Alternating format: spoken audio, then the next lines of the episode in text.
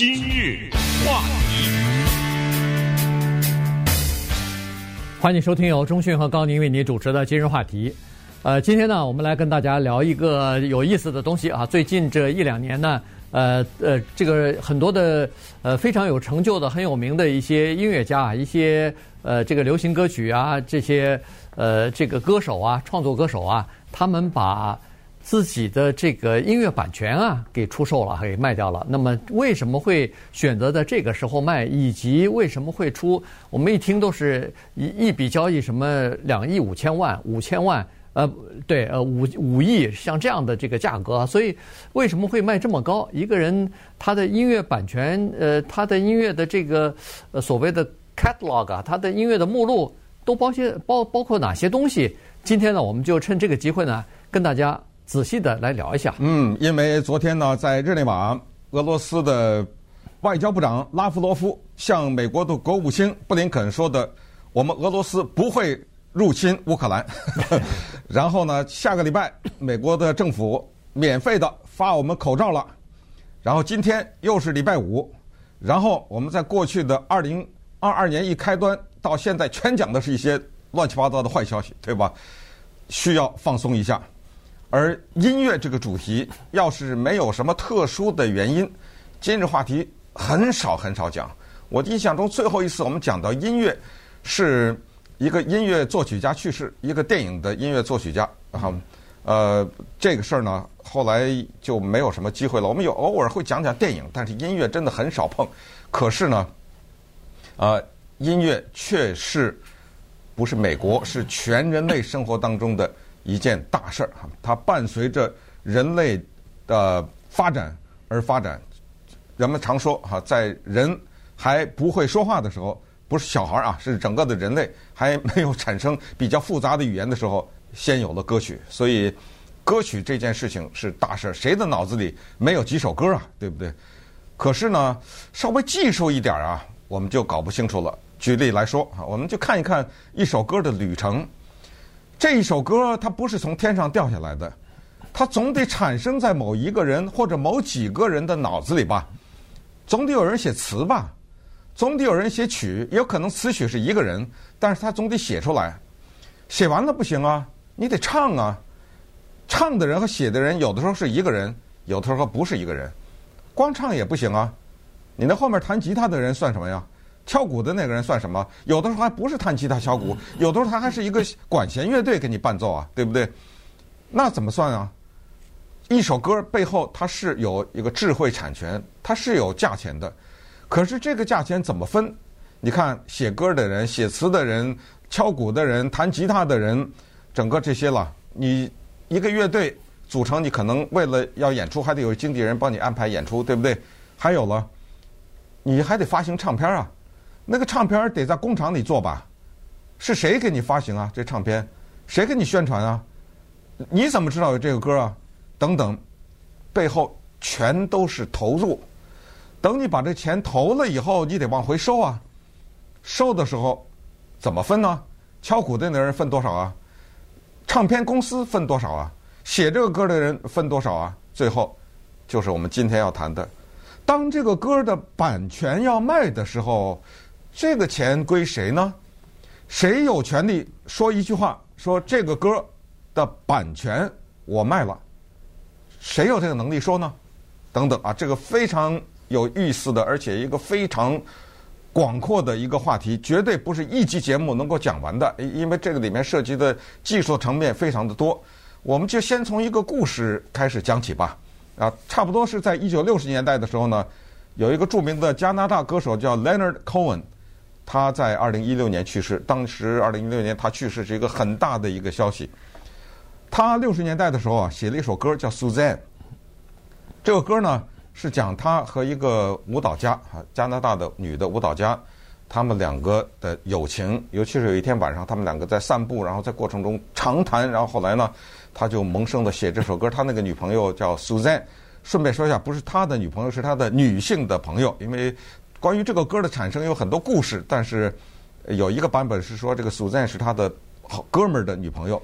不管怎么样，他和 Suzanne 的关系是纯洁的，没有性的关系，但是有非常好的友谊。后来他就写了这首歌，那么我们就听一听这首歌的背景，后来发生了什么事情？因为在一次演唱会的时候呢，Leonard Cohen 讲了这个故事。这是我很久以前写的一首歌。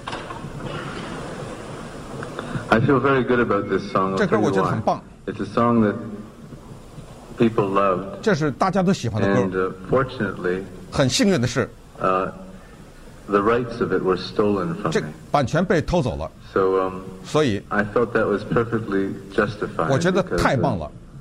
It would be wrong to write this song 因为 and 写 get 这个 rich from it too. 写写这个歌赚钱是不对的。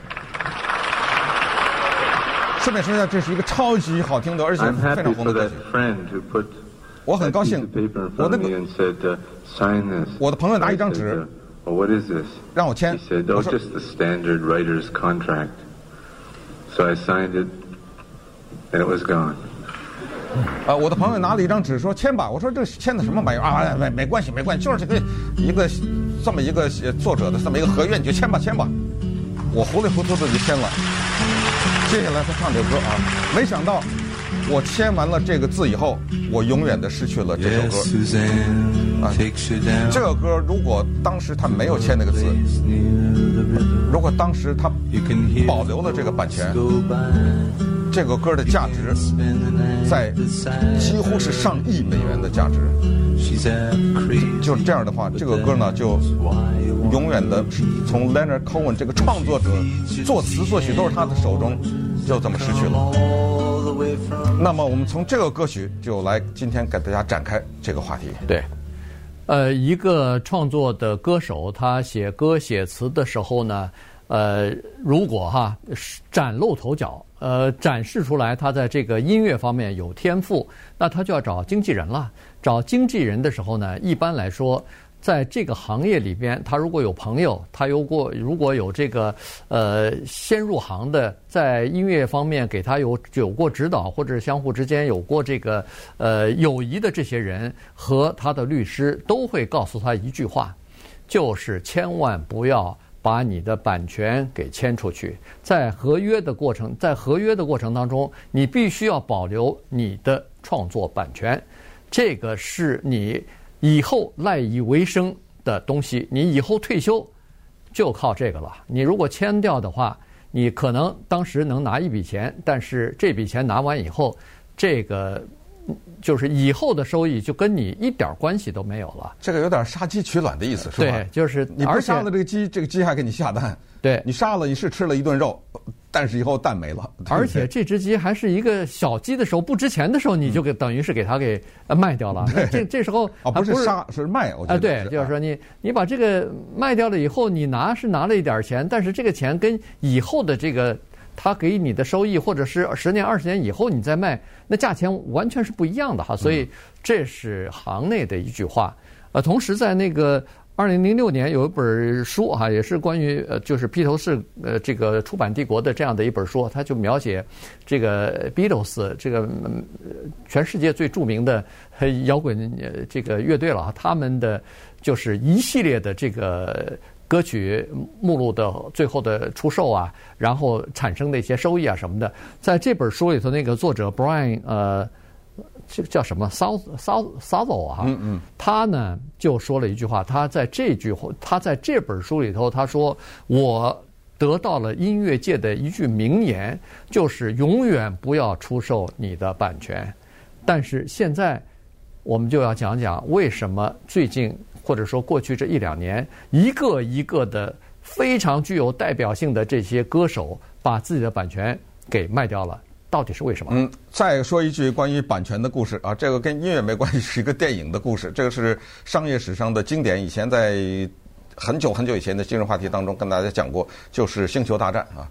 当时呢，七十年代的时候，乔治·卢卡斯拍完了《星球大战》，他是跟二十世纪福斯公司合作，这个在商业史上算是难得的重大的错误之一啊。就是当时看了这个电影以后，二十世纪福斯公司说：“嗯，这个电影。”没什么太久的影响，所以问乔治·卢卡斯说：“我们给不出你很多钱来。”卢卡斯说：“我不要，我只要一个东西，版权，我只要这个东西。”哎呦，福克斯公司说：“我这我太我这我赚到了，我 这版权什么玩意儿，值什么玩意儿啊？”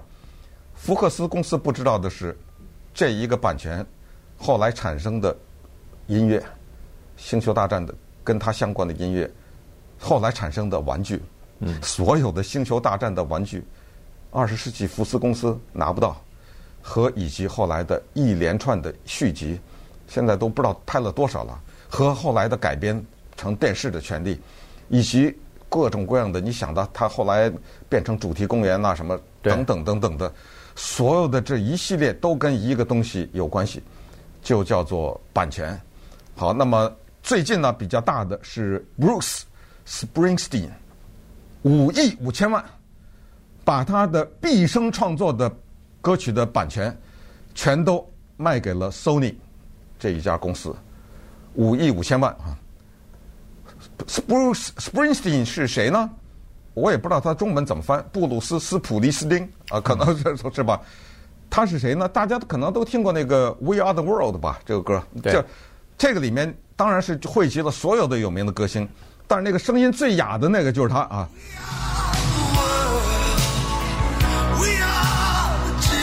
这就是他。对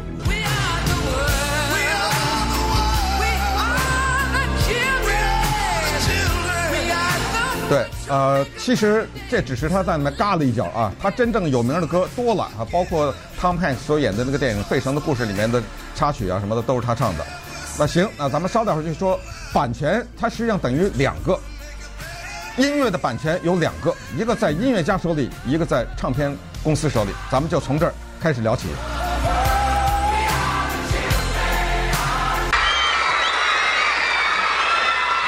Thank you. Thank you very much. We'd like to carry on now with a song from our new album in England, and it'll be out in America shortly.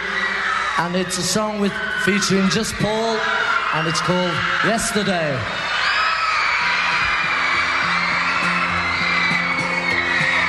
Yesterday, all my troubles seem so far away. 欢迎继续收听由钟迅和高宁为你主持的今日话题。今天呢，跟大家聊的是音乐版权的这个事情。你说说这么一首歌得了吗？你说说，对对对得了吗？你如果你写了这么一首歌，你这三辈子都不用再吃喝发愁了，对不对？没错，没错。呃，这哎，这首歌现在已经被卖掉了哈。呃，对，这个这个是在一九八五年的时候，有一个歌星，他的名字叫 Michael Jackson，他当时是四千七百五十万美元。对，请注意，一九八五年的四千七百五十万，你告诉我等于今天的多少？现在都不知道是 算是多少亿了。对对，这个 Michael Jackson 他在一九八五年就买花了四千七百万买了部分的 Beatles 的歌曲的版权，部分的，嗯，当时觉得疯了，他买了这么多，请注意，后来他这四千七百五十万呢是从 ATV 这个公司买的，后来这四千七百五十万被 Sony 公司买去了。Sony 说，当时一九八五年你花了这么多钱买的那部分歌曲我要了，多少钱要了呢？七亿五千万。对，你说 Michael Jackson 他在家里每天晚上睡觉，这不钱稀里哗啦往天上掉吗？没错，往往地上掉，对不对？所以在娱乐界里边，在好莱坞，呃，人们都注意到这个现象了，就是说，呃，一些歌曲啊，它实际上是叫做稀缺资源，尤其是以前的这些特别蹿红的一些歌曲，人们这个听了几十年的这些歌曲和这些歌手的创作的这个作品，它。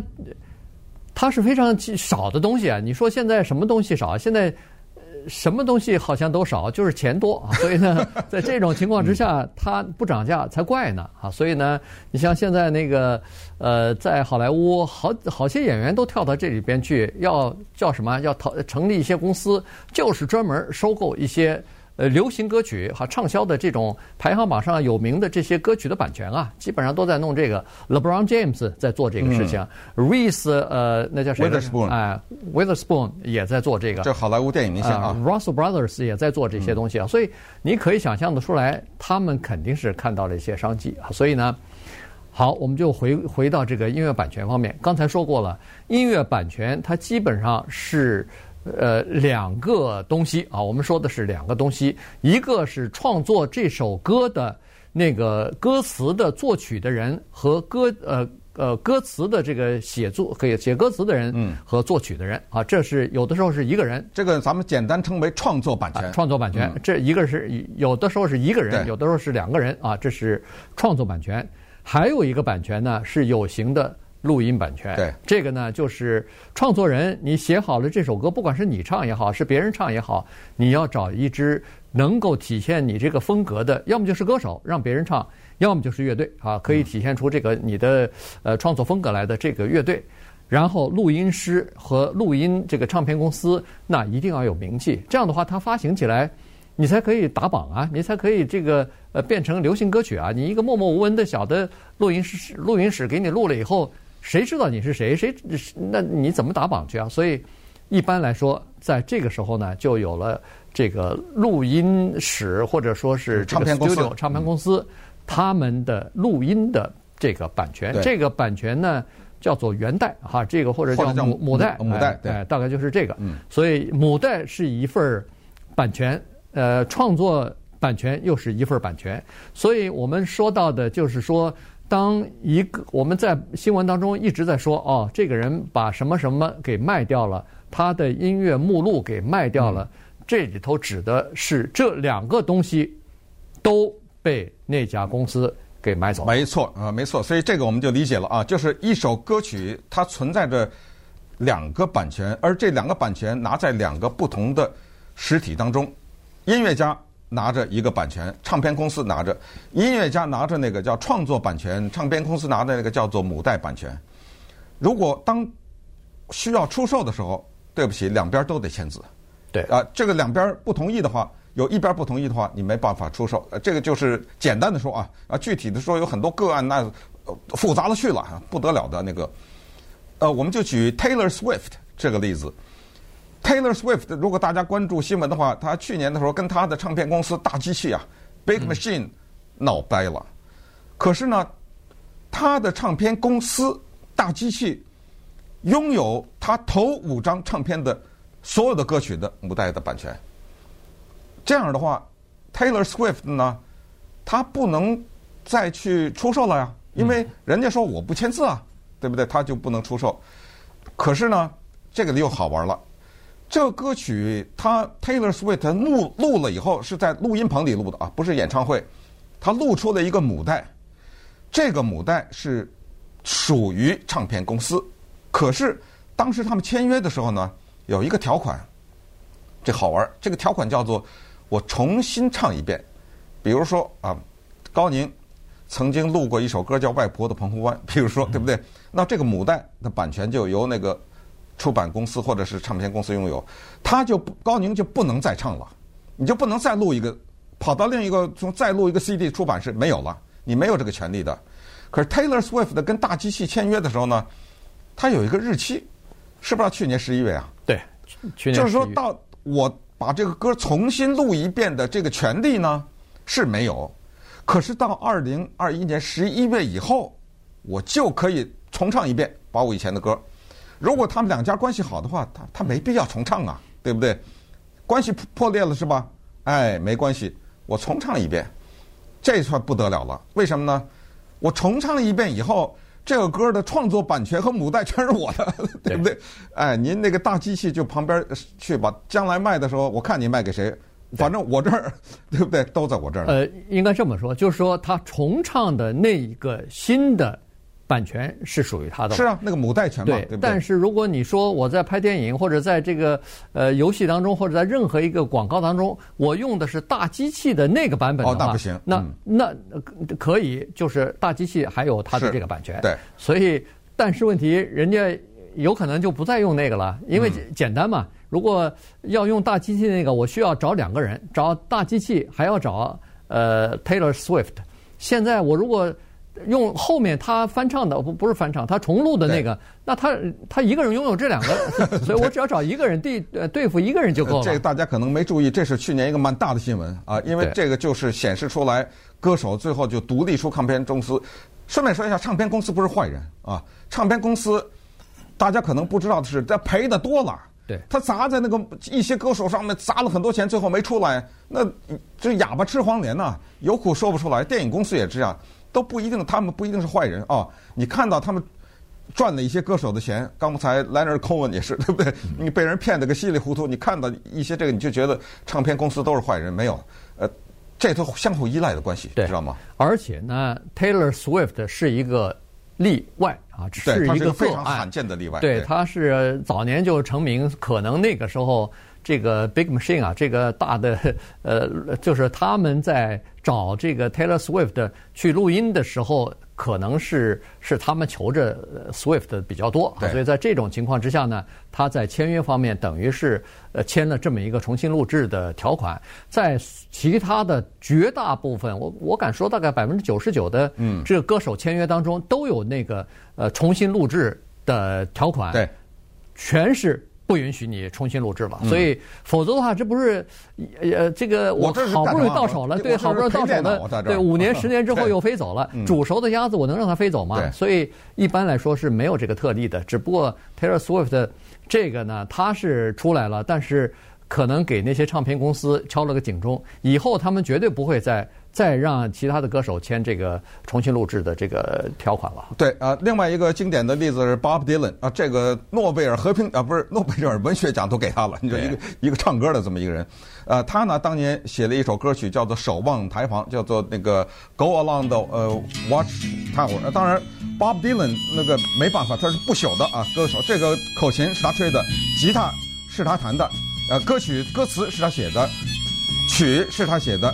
演唱也是他演唱的，这个歌呢，就是有点那个骂那个 CBS，就是他也是在歌曲里，就是说好像他的东西被偷走了，呃，他没点 CBS 的名字，但是呃被偷走。这首歌呢，后来变得非常的有名。可是如果你现在到 YouTube 去呃点击他的这首歌呢，你会发现他的点击率在三百一十六万左右。嗯，刚才你说的翻唱啊，这个就来了。后来呢，Jimi Hendrix。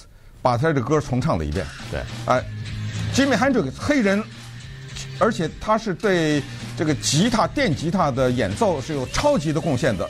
你听他这个电吉他是吧？就是说，很多电吉他的演奏的方式，在 Jimmy Hendrix 之前都没有的，是他发明的。他把 Bob Dylan 的歌重唱了一遍。当然，Bob Dylan 肯定拿钱了，对不对？这个东西是这样。同同意的。啊，你现在到 YouTube，你去点那个 All Along the Watchtower，你点这个，你看那点击率是多少？Jimmy Hendrix 点击率一亿九千七百一十四万，那比起那个 Bob Dylan 原唱的那个三百多万，又啊、呃、就多了很多了。好，那么接下来咱们继续给大家讲音乐版权的故事。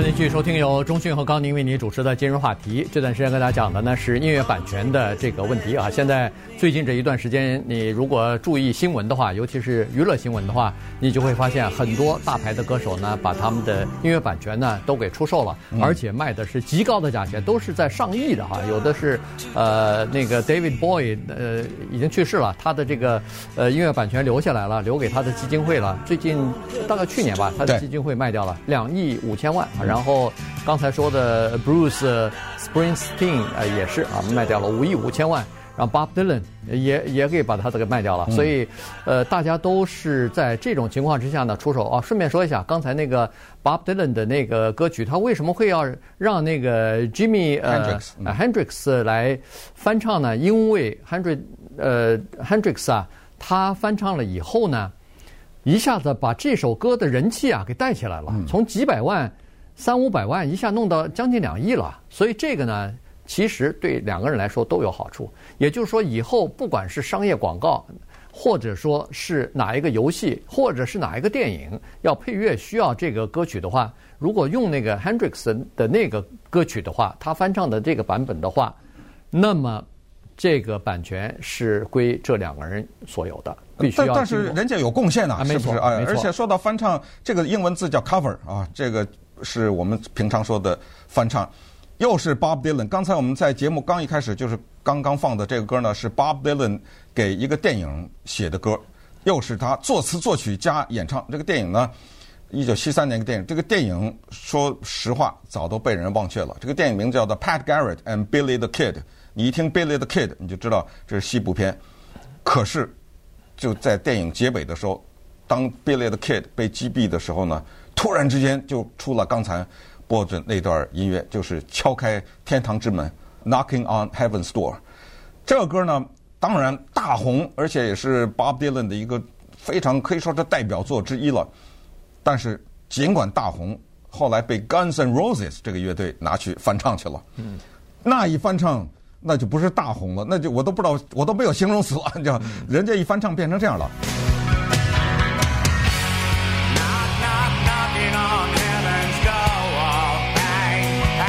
啊，因为这个 Guns N' Roses 这个乐队里有一个主吉他手叫 Slash，呃，这个歌唱的不得了，他们把这歌给唱火到不行。而且这个歌传递的一个信息就是：妈妈，你把我身上的这个奖章拿去吧，你把我的武器拿去吧，我不能再开枪了，我不能再杀人了啊！我要敲敲天堂的门，天堂啊，门对我打开。这么一个歌曲，这个吉他就是 Slash 的一个演奏啊。这一段他处理的演奏，后来也变成了电吉他的一个经典的片段。所以就是说，这个你比如说在 YouTube 上，你要点 Knocking on Heaven's Door，Bob Dylan 的版本一千万，可是你要点 Guns N' Roses 的版本一亿两千万，嗯、这真的是一点，你听着吉他啊，真的是一点办法都没有。所以 Bob Dylan 后来高度的赞扬 Jimi Hendrix 还有 Guns N' Roses。那顺便也说一下，就是我们今天聊到的音乐版权设计一个东西，在我们亚洲呢。不是那么的特别的流行，就是叫乐队。我们在亚洲很多，你说吧，周华健呐、啊、张学友啊、邓丽君呐、啊，你就点吧，对不对？都是唱歌的人。乐队也能说出一些，我的知识有限，我能想到的是什么五月天呐、啊、韩国的什么 BTS 啊，这叫 band，对不对？就乐队。可是你到了他们的这一块的话，那就不得了了。听过 Rolling Stone 这个乐队吗？对。听过 Beatles 吗？听过 Air Supply 吗？听过 Sex Pistol 吗？听过 Wham 吗？听过 Coldplay 吗？听过 ZZ Top？简直就是说没有办法说了，说三天都说不完。所以它有一种，还有一种音乐的现象叫 band，它属于一个乐队。当然，这个乐队里有主唱啊，有什么之类，但是它的整个的乐队是非常有名的。这个里面又把这个版权的事情呢稍微弄复杂了一点。但是啊、呃，音乐为什么值钱呢？你想吧。广播电台每播一次，没有一个广播电台是免费的，马上那个得登记，得交这个版权。电视用吧，电影、广告，现在的各种各样的音乐的那个平台，Spotify 什么，你现在听的是免费的，他不是啊，对不对？他付钱了，他付钱了呀，对不对？广告还有，我发现最近有一个在疫情期间有一个让这些音乐人大赚的 Peloton。Peloton，呃，你知道是什么吗？我知道，就是运动的那个。呃、对，它是一个脚踏车，嗯，在家里放着的。大家说脚踏车有什么大不了的呢？你就骑吧，在那儿，它是一个静止的脚踏车。这 Peloton 不得了，Peloton 昨天那个一个宣布说它减少产量，整个股市都受到影响，你知道吗？因为在疫情的时候，大量的人买这个自行车。这个自行车它不是一个普通的静止的自行车。我的朋友家有一个，我到他家骑过，他的自自行车前面。有一个电脑的屏幕，这个屏幕是上网的，你可以点世界的任何地方。我想从土耳其的，比如说伊斯坦堡什么，我想从一个街骑车骑到另一个地方，就真的是那个街啊！你就一边骑，你的车就往前走，真的往前走啊，真的是那条街。我想骑美国的，呃，比如说华盛顿州的一个一条林荫道，从哪里到哪里三里地，我骑这三里地。你叭叭叭棒的一梳，哗的一个林荫道就出来了，真的是那条林荫道啊！它是那个 Google 的可能那个拍的吧，对不对？对。然后你真的车往前走，而且你脚骑得多快，那个车就走得多快。最关键的是，来了这个时候，你想一边骑一边听什么歌啊？我的妈！这个选择，我觉得可不是千呐，可能是按万呐。你就选吧，嗯，什么好听的歌都有，一边骑车，一边看着旁边的风景，一边听着好听的歌曲，你早都忘了锻炼的辛苦。哎，不对不对，我不能给他这么做广告法，他没给我钱，对不对？嗯，对，他是这样。那你看，这还是其中的一个，这是疫情当中啊，这个 Peloton 它的那个。呃，就是呃，股票当时也是热卖嘛，呃，大大狂涨啊，那时候那大红大紫，呃，然后你还有其他东西呢，你像这个 TikTok，呃，这个好家伙，呃，前前段时间说它的这个呃上网的人数已经超过 Google 了，呃，已经变成世界恨不得是前几了哈，所以在这种情况之下，它它里边放的一些东西，如果要是有音乐的话，这里头就有音乐版权，都付付钱的，所以这是一回事。还没说呢，接下来更多的是，呃，Metaverse，这个是元宇宙。元宇宙的概念出来以后，你可以想象得出来，这里头它有了这个平台以后，它不是光是一个平台啊，它需要内容啊，在内容里头，这个音乐就是必不可少的了。所以呢，等于是把音乐的这个实际的使用的平台呈几何数的给它，等于是爆炸式、爆炸性的成长了。但是你像这种经典的音乐。它是稀缺的，它是有限的，它不是说你无无限的想要什么音乐就要什么音乐，它不是这样子的，所以它是关键啊！我觉得它的价值在于，就像那个名画一样哈。过去有钱人收集名画，呃，现在投资公司收集这些版权就是这样，是因为它不需要证明，因为不好听的歌早都被淘汰了。对，它是经过了时间的考验，它是。事后诸葛亮，我不是投资一个未来的一个歌，一个人刚写的歌，嗯，他有可能红，我投资一下，不是啊，这都是老歌啊，这都是经典的经典的经典，所以他觉得这个是一锤子，非常 就是绝对的不可能亏的。你刚才说的 TikTok，我们看到最近这个现象，Harmless，对不对？这么一个歌手，他就写了一个小段叫做 Swing Lin，就这么一个这个音乐。特别简单，你听啊，你听，就四个音符，哒哒哒滴哒哒，就这么的，啊，就重复这个，你知道吗？就是他写的这个 Harmless 是当然他的艺名了啊，就是他写的这个叫做 Swing Lin，就这个，在 TikTok 上面，有的人拍他自己做饭的视频用这个，有人拍开车的时候用这个，有人拍自己的小孩子在地上打滚用这个，有人拍他们家的宠物从天上下，被用了多少次？一亿五千万次，呃，Spotify 被被播了一亿五千万次，对不对？对。在 YouTube 上不限制的使用这个东西，你想想啊，我们就想想在我们的生活中，你想想从早上起来到你晚上睡觉，你这一天下来，你所听到的任何一个音符，你总是听到音乐吧？超市里面的音乐，电梯里面的音乐，收音机里面的音乐，电视上的音乐，电。那都是一个活人拿手写出来的呀，对不对？对。啊，这这背后都有钱呐。好，那么咱们就最后来再看看呢，这些人他最终的考虑是什么？要把他毕生的创作卖掉，以及买他的那些人呢，都不是音乐公司，很多的都是投资公司，对不对？他们看到的是什么？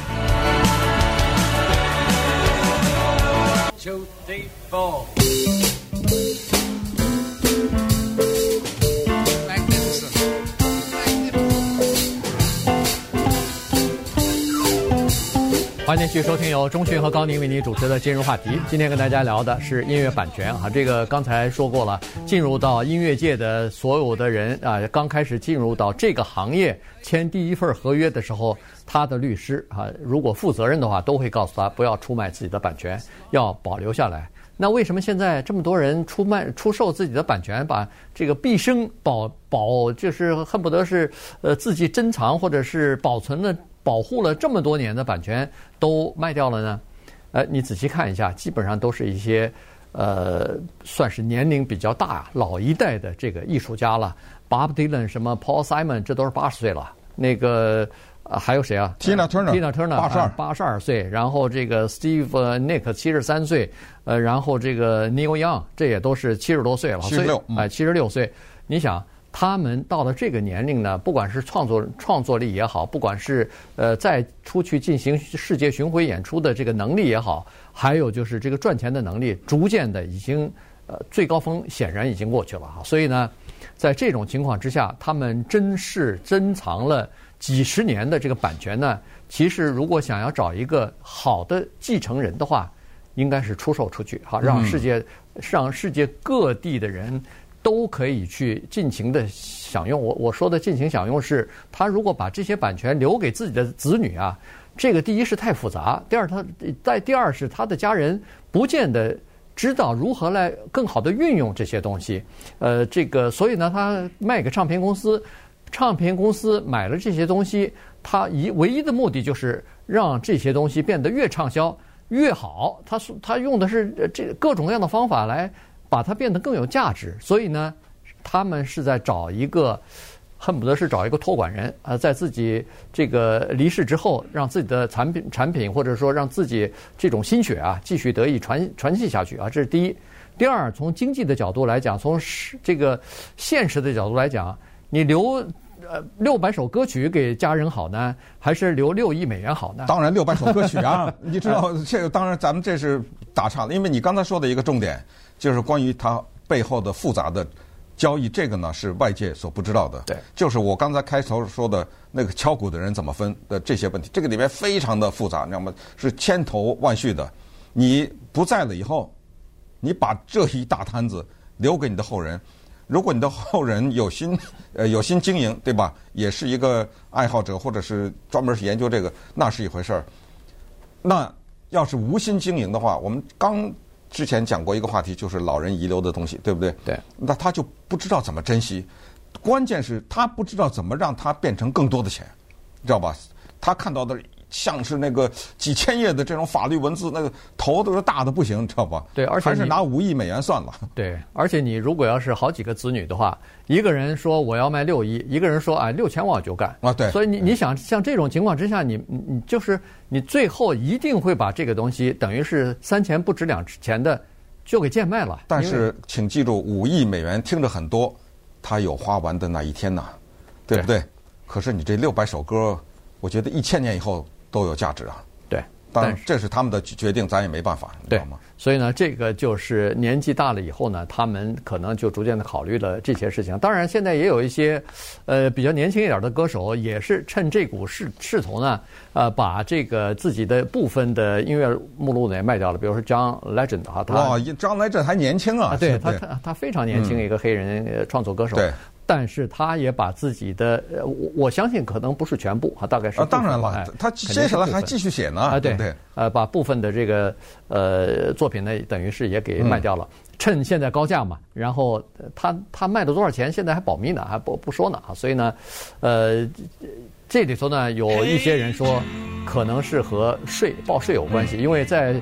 呃，那个小布希的时代呢，小布希通过二零零六年吧，大概通过了一个法律啊，就是呃，这个音乐版权的这个呢是算你的投资的收入啊，所以呢，这个和你的 income 还不一样，所以这个法律呢很可能在拜登时期啊要给它改掉，对，他税就交的更多了。对，所以呢，在这种情况之下，有很多人认为说，我趁现在还不要交那么多税的时候，赶快把它卖掉一部分，这样换取大量的现金之后呢。呃，可以至少是少交税了嘛。